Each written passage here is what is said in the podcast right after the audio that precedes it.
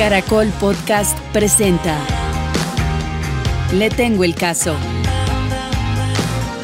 Un podcast de orientación legal gratuita con la abogada Ana Carolina Ramírez.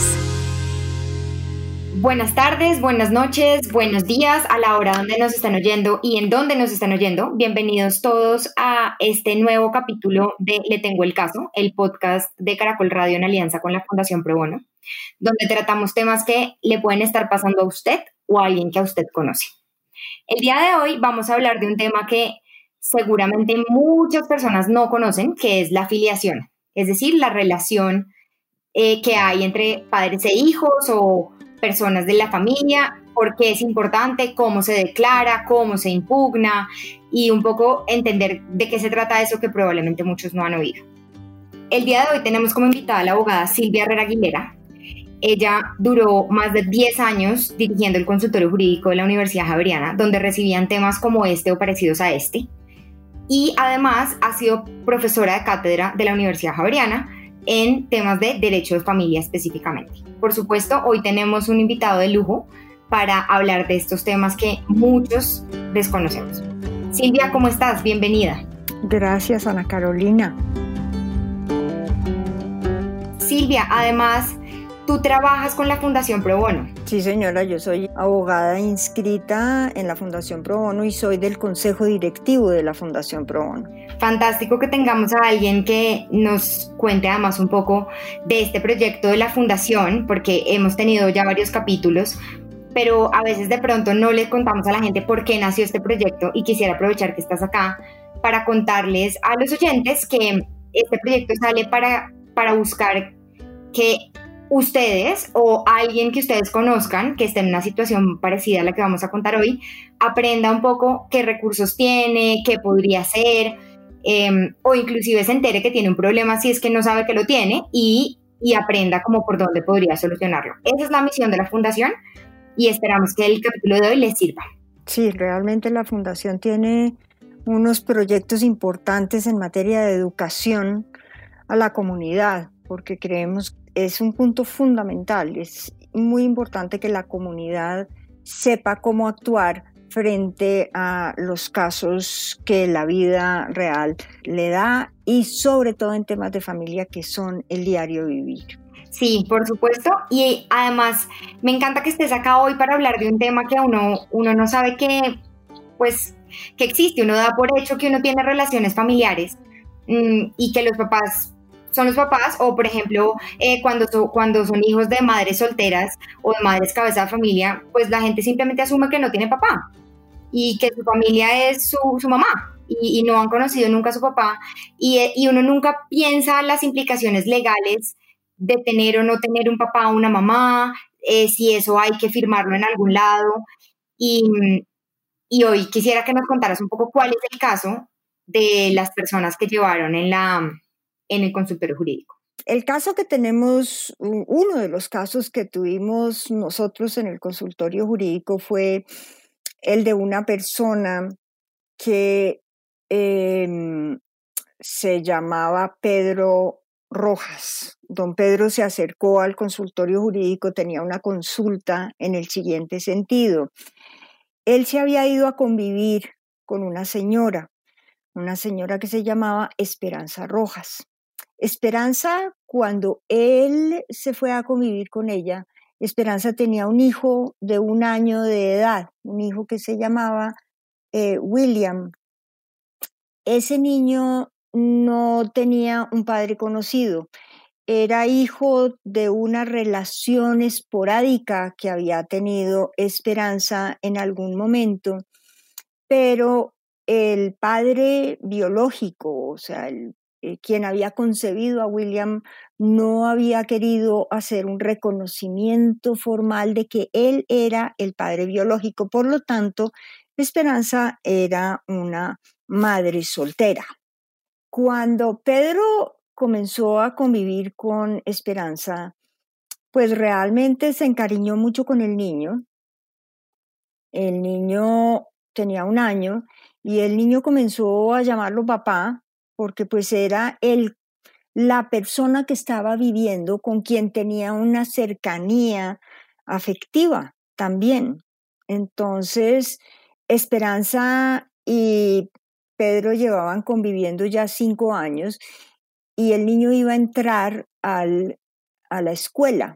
Resulta que es importante y era más importante en esa época de esto hace algunos años ya. Hoy día las madres solteras tienen la constitución política permite las familias monoparentales, o sea, en el caso en que solamente tienen una madre, por ejemplo, o un padre. Hace algunos años esa situación era un poco más complicada, entonces era importante eh, hacer ver que el niño tenía papá y mamá. O sea, era como un tema, digamos, de, del día a día. Esperanza como mamá, como madre soltera, se veía enfrentada a muchos trabas y problemas porque le decían dónde está el papá de William, quién es el papá de William, porque la firma viene solamente con la firma de la mamá Esperanza y no de mamá Esperanza y el papá eh, de William. Y entonces con esos problemas es lo que nos estás contando en ese momento. Esperanza veía muchos problemas como prácticos. Como prácticos. El diario vivir se complicaba un poco porque no aparecía un papá. William aparecía sin un papá. Para la matrícula en el colegio, para todos los subsidios. Autorizaciones de paseos, autorizaciones de viajes al museo, seguramente pedirían autorización de papá y mamá. Y Esperanza era madre soltera. Entonces, él, ella le pidió a Pedro que por qué no hacía un reconocimiento como si eh, William fuera su hijo biológico. Eso lo hacen con mucha frecuencia. Es frecuente hacer que personas que no son los padres biológicos de los hijos vayan a la notaría en la cual está inscrito el niño y hagan un reconocimiento como si ellos fueran los padres biológicos. Silvia, ahí tengo una pregunta. A Pedro le, le dice Esperanza, oye, por favor, ¿por qué no? Vas y reconoces a mi, a mi chiquito William como si tú hubieras concebido a William, como si fueras el papá biológico. ¿Hay alguna figura alternativa a eso? Es decir, Pedro podría haber dicho, ok, yo no voy a decir que lo concebí, porque en efecto no fue, pero reconocerlo en este momento como mi hijo en alguna figura legal o siempre tiene, digamos, casi que mentir y decir que es el papá biológico. La única forma que hay para hacerlo sería a través de un proceso de adopción. Formas de reconocimiento de hijos extramatrimoniales, pongámoslo en esos términos, o sea, hijos concebidos por fuera de un matrimonio, de una relación matrimonial o de una relación de unión marital declarada. Eh, si quieres, entramos un poquito a mirar ese par de temas en un momentico cualquier hijo concebido en esas condiciones, por fuera de una relación matrimonial o de una relación de unión marital, tiene que ser formalmente reconocido por el padre biológico. Ya. Porque eso, esa es la forma como el padre, el quien lo concibió, adquiere los derechos y las obligaciones de padre. Ok. O sea que digamos, Pedro, en este caso, eh, cuando Esperanza le dice, oye, mi amor, ¿por qué no vas y reconoces a William y dices que tú eres el papá? Pedro tenía dos opciones. Una, ir a decir que él era el papá biológico y, cometer una, una, pequeña mentira, o adoptarlo legalmente. Sí, señora. Ok. Y en este caso, lo que William, lo que Pedro, eh, y en este caso, lo que Pedro hace es la fácil, que es ir a decir, yo soy el papá biológico, cuando en realidad no lo era. Y con eso simplemente queda como si él hubiera sido el papá que concibe, que concibió a William. Sí, señora. Existen otras dos figuras que son a través de una escritura pública. Uno puede ir frente a un notario y decir, eh, estoy haciendo una declaración en el sentido de que el niño William, que hoy día tiene cinco años, es mi hijo biológico y firma la escritura pública. Y la otra forma es hacer una declaración frente a un defensor de familia o a un comisario de familia, en cuyo caso el comisario de familia expide un acta y esa acta se manda a la notaría o al lugar donde esté registrado el menor para efectos de que hagan la anotación correspondiente. O sea, esas son las formas de reconocimiento de un hijo extramatrimonial, reconocerlo como hijo biológico. Ya.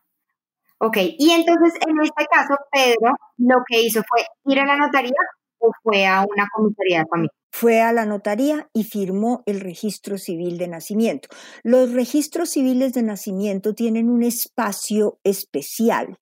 Los registros están diseñados de forma tal que hay un espacio especial en donde dice reconozco a el niño fulano de tal como mi hijo, porque el reconocimiento es un acto voluntario que hace la persona.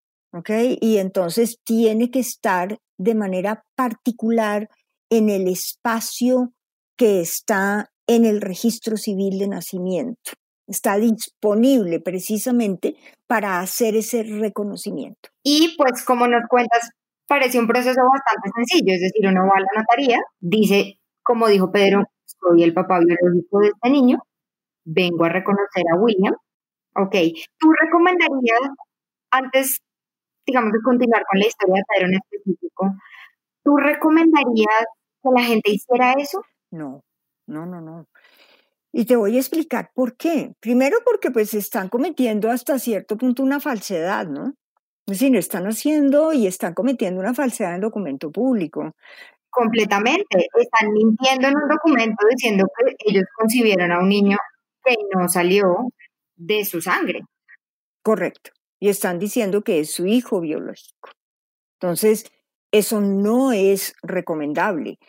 La otra situación, y, me adelanto y les cuento qué pasó en este caso, es que la relación entre, entre Pedro y Esperanza terminó y quedó Pedro, y ese fue el motivo de la consulta, quedó Pedro como padre biológico de un niño que no era hijo suyo. Claro, qué problema. Bueno, entonces volvamos al punto. Y ahora nos cuentas bien el problema de Pedro, porque me encantaría que todos lo, lo, entendieran. Entonces, listo, Pedro se va a la notaría, convencido por Esperanza, en medio del amor, llevan cuatro años de pareja, Esperanza le dice, mi amor, ¿por qué no reconoces a William? Estamos teniendo problemas en el colegio. Y, eh, y Pedro dice, va, firma la notaría. ¿Y qué pasó? Siguieron conviviendo un par de años más y William y, eh, Pedro era el padre biológico aparente del niño. Pero resulta que Esperanza comenzó en la oficina a verse con otra persona y se enamoró Esperanza de alguien que trabajaba con ella en la oficina. Realmente Pedro y Esperanza no tenían una relación, eh, digamos, declarada formal, no se habían casado, no tenían una unión marital declarada. Entonces se separaron, Pedro se fue de la casa y Esperanza lo citó a una comisaría de familia y le pidió alimentos para William una cuota alimentaria para William, porque pues él era el quien aparecía como padre del niño. Una cosa a la que Pedro no hubiera estado obligado si no es porque figura como padre de menor. Dejan de convivir en la misma casa. Y la relación que él tendría que aclarar ante la ley de pronto sería la de él con esperanza, la división de los bienes, un apartamento, un carro, etc.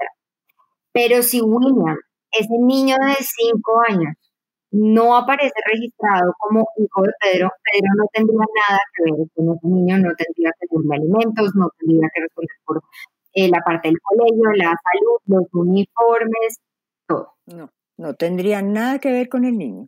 Claro, entonces terminó Pedro pues con una responsabilidad que fue causada por él mismo, por haber ido a la notaría a firmar y haber mentido diciendo que él era el papá biológico de una.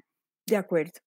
Entonces, el motivo de la consulta de Pedro realmente era decirnos y preguntar en el consultorio jurídico, díganme ahora qué hago, porque claro, Esperanza pidió una cita para que le fijaran una cuota alimentaria a Pedro para William. Pedro llegó a la comisaría de familia con el cuentazo de que yo no soy el papá, pero ¿cómo así que usted no es el papá? Si usted firmó aquí, si usted está reconociendo al hijo como, como suyo. Sí, no, no yo, se me haga loco. Yo no tengo, ¿cómo así que usted no es el papá? Si es que aquí tengo este pedacito de papel, ni más ni menos que dice y que reconoce. Sí, pero es que yo lo hice porque ya no vale, yo lo hice porque. Y te voy a explicar por qué. Porque ese reconocimiento tiene algo que es una figura de irrevocabilidad. Es decir, yo no, quien hace un reconocimiento voluntario no se puede arrepentir. Y después no podría decir, ay no, es que era una mentirita. No, no puede. No puede decir, ay, no me arrepentí. Entonces, eso fue lo que le pasó en la comisaría. Pues sí, pues está buenísimo su, su cuento, pero resulta que usted aparece aquí como padre biológico, por lo tanto, le adjudicaron su cuota alimentaria. Ay, Dios mío. ¿Y cuánto le adjudicaron? Le adjudicaron una cuota de 200 mil pesos al mes. Ay, Dios mío. Bueno, ¿esto fue en qué año? Esto fue en el año 2007. 2007, 200 mil pesos. En 2007 era plata. Claro que es que estamos hablando de las personas que van al consultorio jurídico. O sea, tú ves en el consultorio jurídico cuotas alimentarias por 100 mil pesos para repartir entre tres niños, ¿no? Ok, sí. Lo que tú ves en el consultorio jurídico eh, son, son ese estilo de cuotas alimentarias. Claro. Eso es lo, lo usual. Entonces, bueno, entonces a Pedro le dice Esperanza, bueno, te firmó, así ya no estemos juntos, no me importa, venga y responde por este niño. Deme 200 mil pesos al mes. Esa cuota, que lo hemos hablado en otros capítulos, pero igual valga recordarle a los oyentes, esa cuota se llama alimentos, pero no son solamente alimentos. Lo, esa cuota cubre todas las necesidades de un menor, desde alimentos, uniforme, recreación, las vacaciones, eh, todo, eh, todos los gastos que haya alrededor de un menor. Entonces, para quienes nos están que sepan que tienen que, cuando la vayan a cuidar, tengan en cuenta que ese es el único dinero que van a recibir o que van a tener que pagar y que por ende debe reflejar no solamente el mercado, sino todos los gastos que tiene un menor que van acorde con la edad que tiene, porque no, es lo mismo un bebecito de un año y medio que tiene pañales a un adolescente que quiere salir con sus amigos, cualquiera decidirá cuál es más caro los dos, pero son gastos y montos diferentes. Entonces hay que tenerlo claro. Sí, realmente el código de la infancia y la adolescencia hoy día, que es el código que rige todas las relaciones eh, de los menores, en su artículo 24, define qué debe cubrirse con una cuota alimentaria, qué, qué es lo que son los alimentos. Y los alimentos cubren desde el tema de vivienda. O sea, si tú pagas un arriendo, el quien, quien tiene la obligación de pagar la cuota alimentaria tiene que pagar parte del arriendo. Si tú consumes energía, si consumes agua, si consumes teléfonos, si consumes administración, quien tiene que pagar la cuota alimentaria tiene que cubrir todos los gastos de servicios públicos también. Si tú pagas una empleada, tiene la parte también que pagar empleada. Es decir, todos los gastos que conforman el tema de vivienda tienen que ser incorporados dentro de la cuota alimentaria. Lo mismo, tienen que ser incorporados todo lo que es alimentos, toda la parte de educación, o sea, matrícula, pensión, em, transporte, eh, lonchera, porque las loncheras de los niños valen un poco de plata, eh, útiles escolares, uniformes escolares en el caso de, de tenerlos, eh, clases extras que tomen los niños. Los niños todos hoy día toman clases extras de fútbol, de patinaje, de natación, de lo que sea. Todos esos gastos los tienen que cubrir la cuota alimentaria, incluyendo un ítem que se llama recreación. Ese es un poquito más difícil de evaluar, pero de todas maneras tú tienes que, salud, a ti hoy día un defensor de familia no te aprueba, por ejemplo, un acuerdo de separación de una pareja si no tienes el tema de la salud perfectamente definido. ¿Qué EPS es la que cubre el, el, al menor? Los defensores de familia hoy día tienen unos parámetros muy claros sobre qué debe incorporar un acuerdo de, eh, de alimentos que, que mm, establezcan los padres respecto de los menores. Y ahí lo que nos comentas es súper importante para que la gente tenga claro a la hora de fijar eso. Pero además que mamás y papás tengan claro que eso no es una carga solamente del que no vive con el niño. Es decir, todos esos montos hay que meterlos en una bolsa y dividirlos entre los dos papás.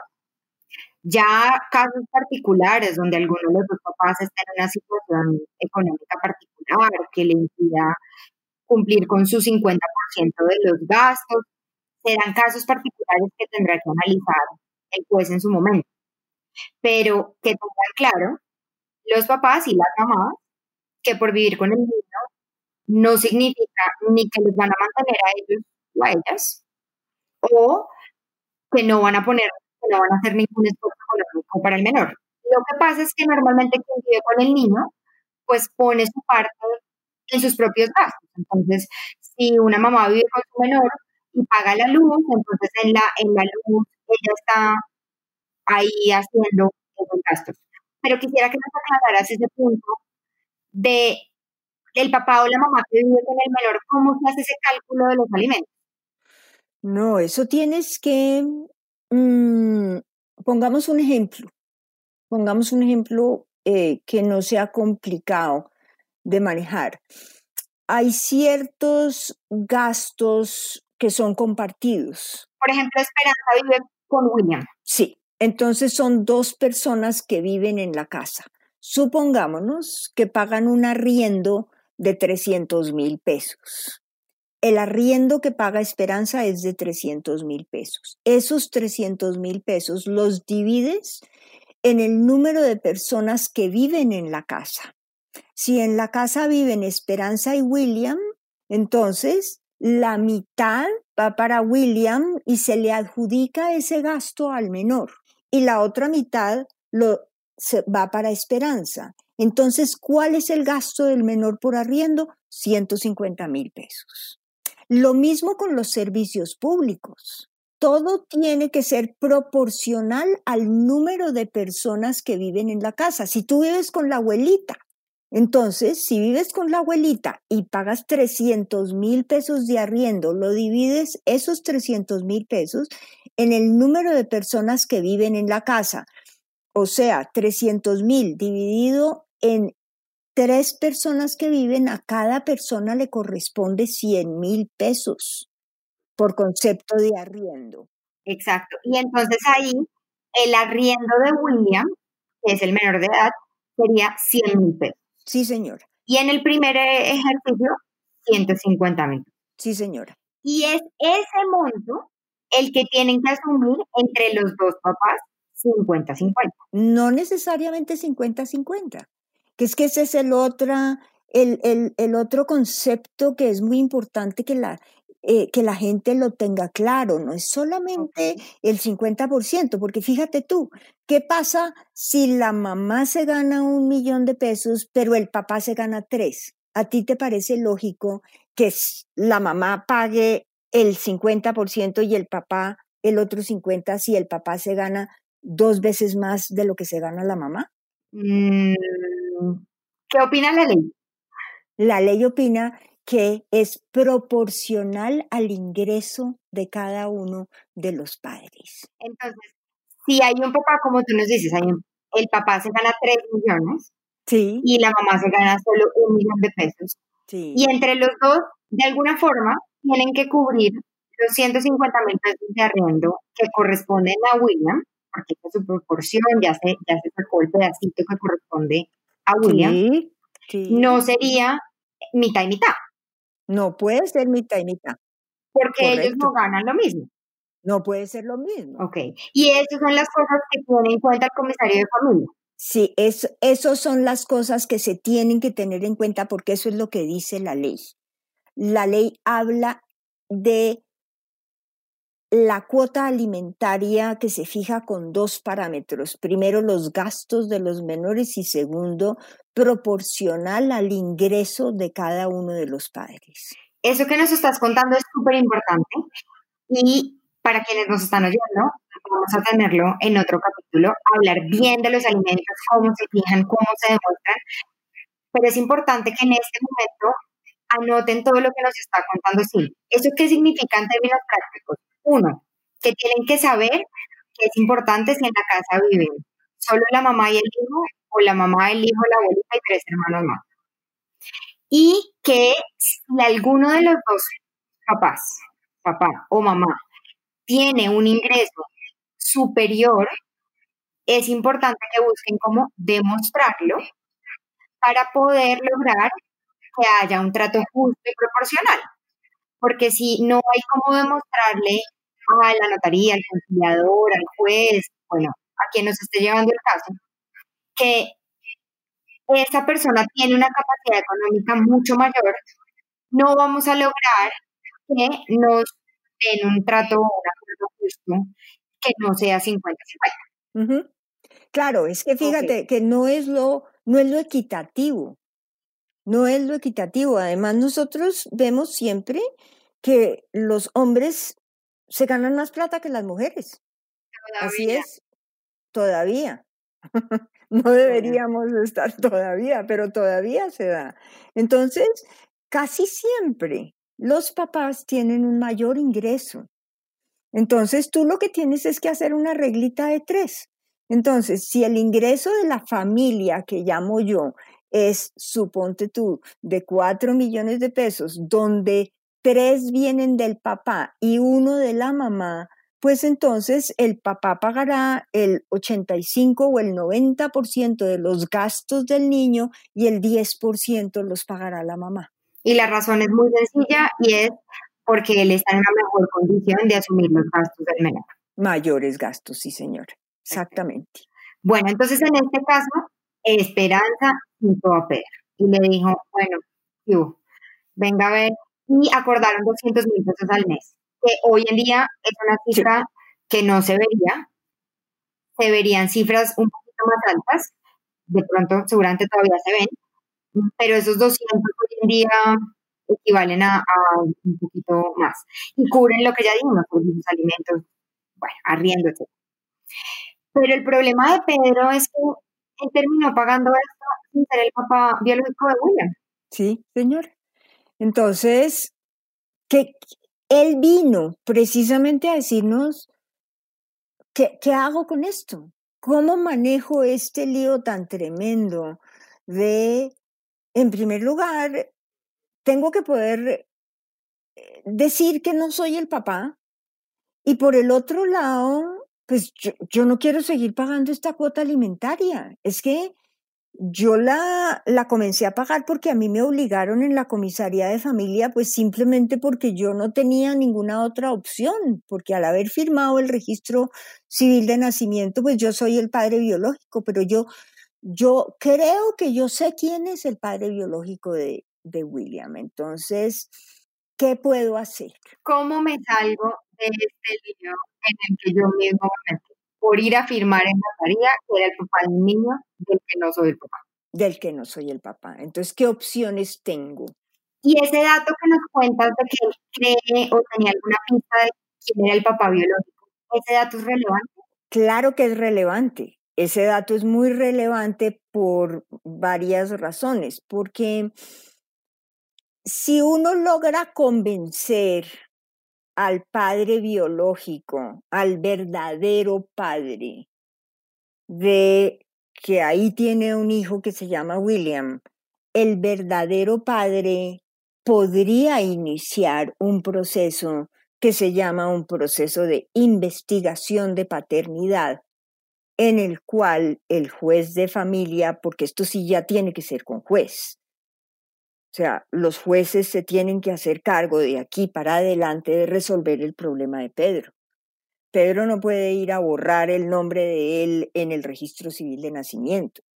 Lo único que puede hacer es obtener una sentencia judicial que normalmente expiden los jueces de familia para efectos de que le digan a él, efectivamente usted no es el papá del niño, pero el papá del niño es el señor fulano de tal.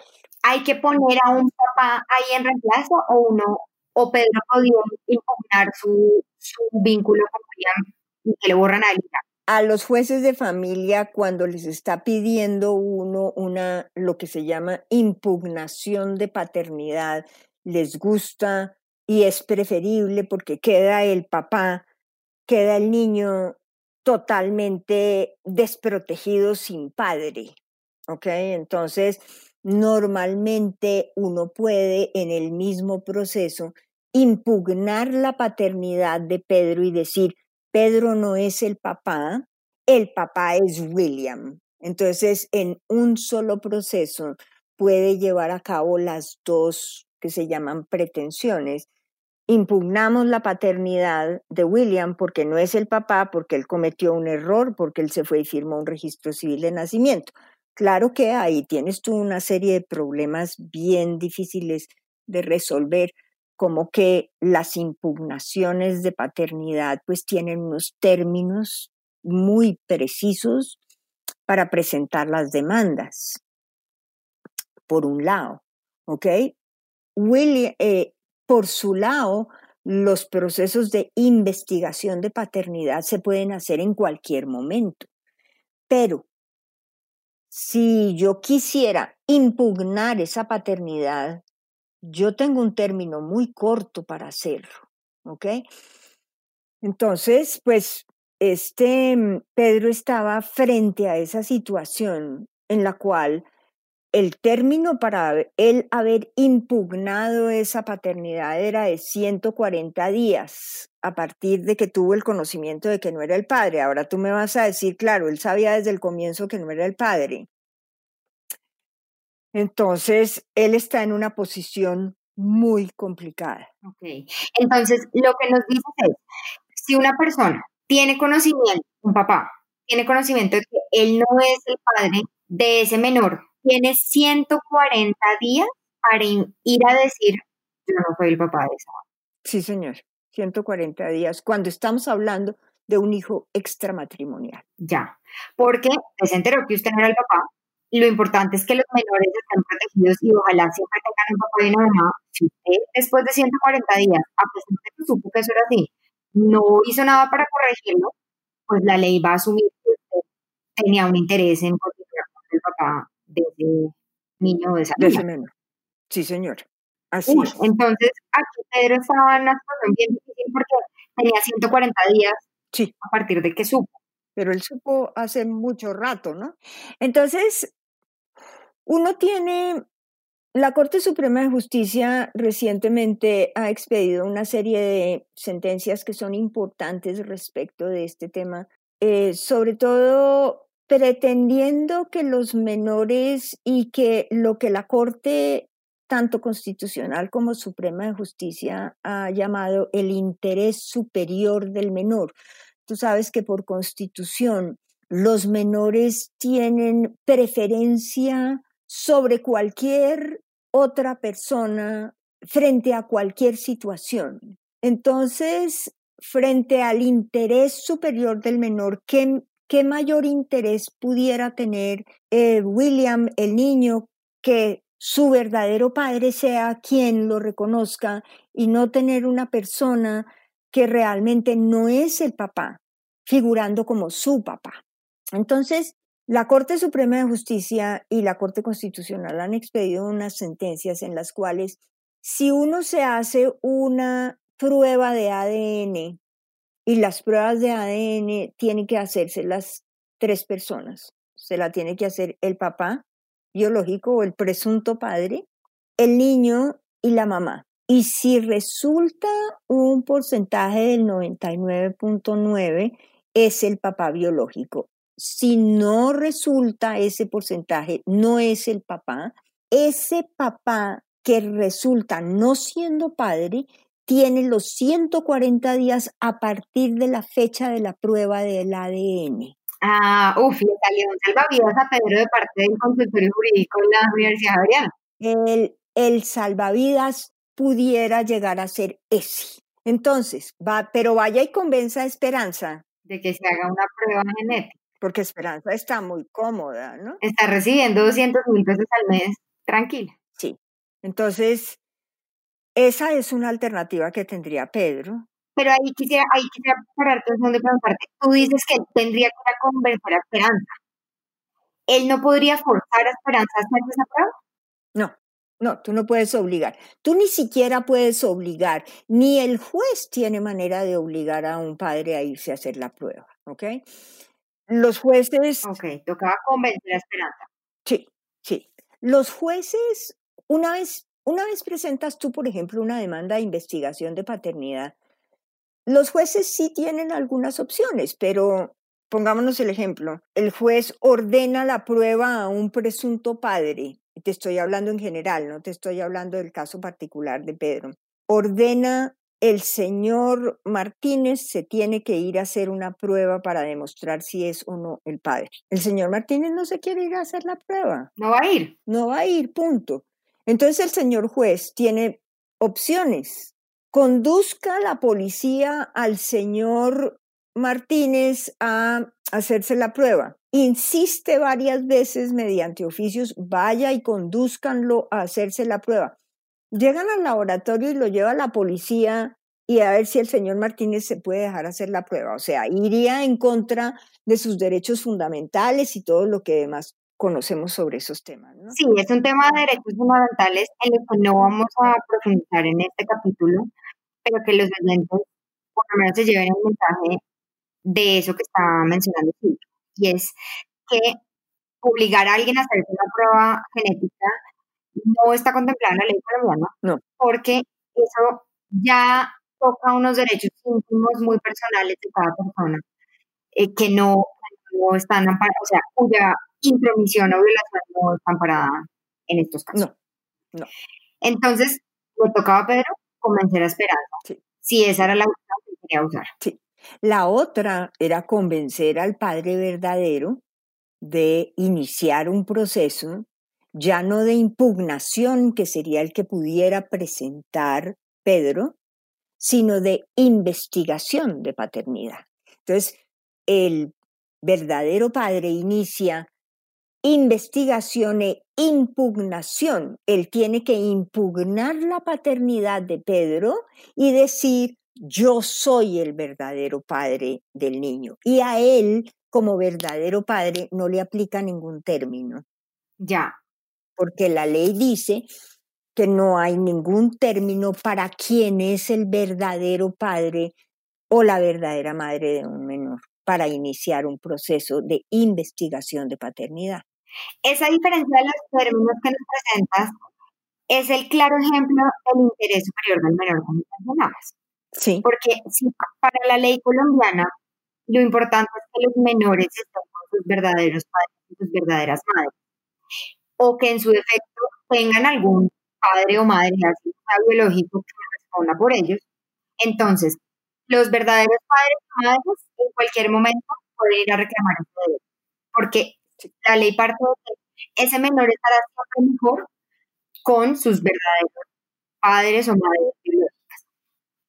Sí, así es. Y que si una persona se entera que no es su papá, entonces tiene 140 días para impugnarlo. Y si no, la ley dice, acá lo importante es proteger al menor, usted no dijo nada, vamos a preferir el derecho del menor a tener un papá, que si usted guardó silencio, pues entonces le queda como padre. Sí, señor, así es. Ok, bueno, esas son las dos alternativas, impugnar o investigar. Sí, pero no, la misma persona no puede, es decir, tendrían que buscar al verdadero padre y decirle, óigame, usted tiene aquí un hijo, ve a ver si si, si eh, inicia un proceso de investigación de paternidad, porque esa sería la única forma como Pedro se libera del pago de la cuota alimentaria. Dios.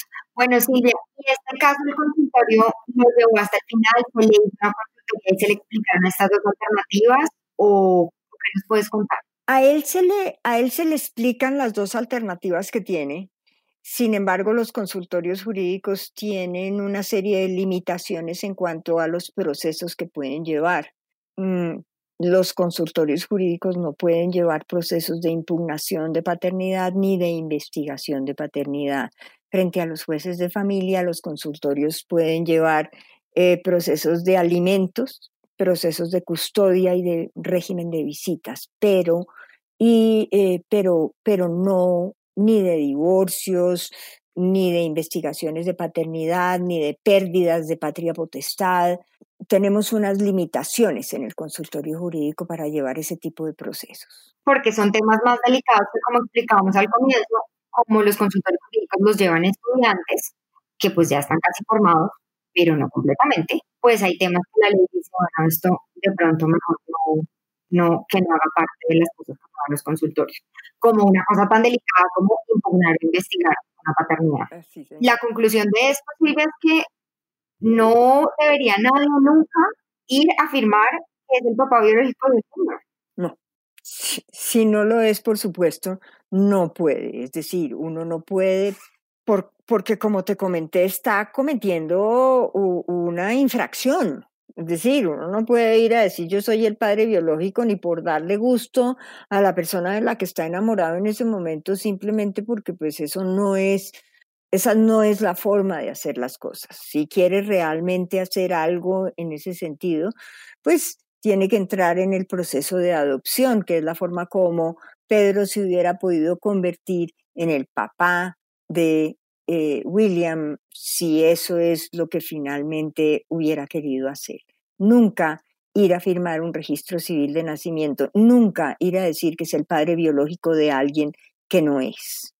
Bueno, pues Pedro se metió en un problema. En un lío grande. En un lío grande, porque lo, otra cosa que veo de lo que nos cuentas es que tachar el nombre como padre en una escritura, en un registro de nacimiento, no lo pueden hacer las personas. Te explicabas, que tengan claro quiénes van a firmar en que ellos se pueden poner ahí. Firmar es más fácil. Eliminar ese nombre solo lo puede hacer un juez y ni siquiera un notario. Tienen que ir ante un juez. Un proceso judicial que demora meses o años. Y además en estos pero no podía solicitarlo directamente, porque tenía al papá biológico para que el papá biológico fuera el que solicitara esa educación y que él se quisiera poner ahí. en el caso de Pedro era muy poco factible porque Esperanza había tenido a William hace cinco años y el papá de William nunca había aparecido. No habría razón para que apareciera este momento. Y la otra opción es que Pedro ejerciera diciendo, ay, me acabo de enterar. Entonces, Julia, muchísimas gracias. Yo creo que esto ha sido muy ilustrativo y quisiera cerrar con una pregunta. La afiliación es esa relación que uno impugna, firma en el registro civil de nacimiento, etc. ¿Eso hasta qué línea está? Uno en el registro civil de nacimiento firma hermanos, tíos o firma solamente papás, es, es una primera línea funciona eso? A ver, cuando hay de por medio un matrimonio o cuando hay de por medio una unión marital declarada, ¿ok? Una, las uniones maritales hoy día eh, tienen que declararse o pueden declararse. Eh, opera, eh, te voy a hablar de matrimonio y de unión marital declarada, opera bajo la ley la presunción legal en el sentido de que los compañeros permanentes o los cónyuges son los padres de los hijos que tiene esa pareja. Es decir, no hay que firmar un registro civil de nacimiento si el niño nace bajo un matrimonio. O sea, si tú estás casado y tienes un registro civil de matrimonio, cualquier persona en el fondo puede ir y denunciar el nacimiento del niño y cualquier persona puede firmar y con solo poner el nombre del padre y de la madre es aceptado el registro, porque lo que uno está haciendo es, el papá es el señor Pedro Martínez, la mamá es la señora em, Esperanza Ruiz, por poner cualquier nombre, ¿quién está haciendo el denuncio? ¿Quién está poniendo o quién está declarando el nacimiento? El abuelito puede ir a la notaría y decir, es este niño es hijo de esas dos personas, pero porque están amparadas por un registro civil de matrimonio. Entonces la ley presume que el papá es el papá. Ahora, es que tú tienes también que ver que normalmente no hay cuestionamientos sobre quién es la mamá, ¿cierto? Porque el hecho del parto pues es algo que es más, eh, sí, es evidente. En cambio, el papá, ¿quién es el papá? Ahí es donde viene la gran pregunta. Entonces, la ley por eso presume que si se trata de una pareja que está casada bajo registro civil de matrimonio contraído presume que los hijos que tenga esa pareja, el padre es el marido de la señora. Y opera de igual forma cuando estamos hablando de una unión marital, o sea, cuando estamos hablando de dos compañeros permanentes que tienen una unión marital que ha sido declarada. Hoy día, la ley permite que se declare la unión marital frente a un notario, también puede ser frente a un juez, también puede ser frente a un centro de conciliación y opera la presunción de que los hijos habidos de esa unión marital son hijos del el compañero permanente. ¿Ok? Entonces, en ese caso, en los casos en que opera la presunción, no es necesario que vaya el papá a hacer ningún tipo de reconocimiento porque está dada la presunción de quién es el padre. Pero cualquier otra situación diferente, o sea, un hijo concebido por fuera de una unión marital, por fuera de un matrimonio, que son los que llamamos hijos extramatrimoniales, sí tienen que ser reconocidos por el padre. Y ese reconocimiento tiene que hacerse en el espacio reservado en los registros civiles de nacimiento, por lo que es un acto voluntario, es un acto jurídico que lleva a cabo el padre que va y dice, yo reconozco que este niño es hijo mío. Ya, fantástico. Nos encantaría que en otro capítulo que queremos hacer sobre este tema nos cuentes cómo hace una mamá para reclamarle a esa persona, en ese último caso de hijos extramatrimoniales, a quien no ha ido, a quien no ha querido a reconocer su paternidad.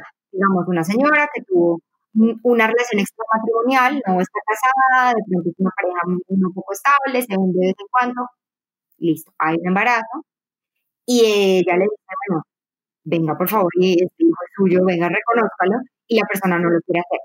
En otro capítulo sí.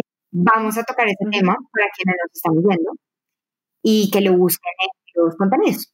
Perfecto. Ese es un tema muy interesante además porque la ley protege, protege eh, a esas madres eh, que han tenido hijos y eh, les facilita el, el, todo el procedimiento, digamos, para efectos de que puedan buscar al, al padre al padre biológico de los hijos. Quisiera preguntarte si hay alguna otra cosa que tú crees que las personas que nos están oyendo sobre este tema en particular, que es eh, impugnar la filiación o investigaciones sobre filiación, por qué no firma registros como padre biológico de deban saber personas que nos están oyendo hay algo que o si crees que hemos cubierto todo el tema? Yo creo que mm, en este momento lo más importante que las personas tienen que saber es que existen los mecanismos y la ley tiene previstos los mecanismos para